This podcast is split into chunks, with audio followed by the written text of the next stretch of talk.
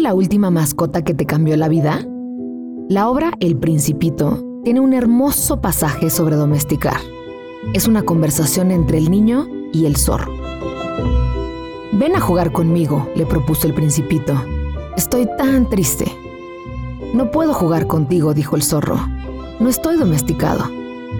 Ah, perdón, dijo el principito. Pero después de reflexionar, agregó, ¿qué significa domesticar? No eres de aquí, dijo el zorro. ¿Qué buscas?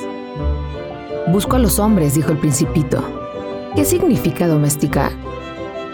Los hombres, dijo el zorro, tienen fusiles y cazan. Es bien molesto. También crían gallinas.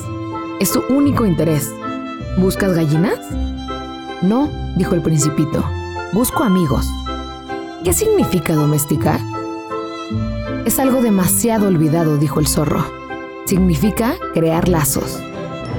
¿Crear lazos? Claro, dijo el zorro, todavía no eres para mí más que un niño parecido a otros cien mil niños. Y no te necesito.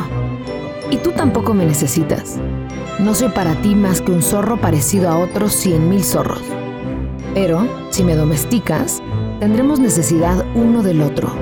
Tú serás para mí único en el mundo y yo seré para ti único en el mundo.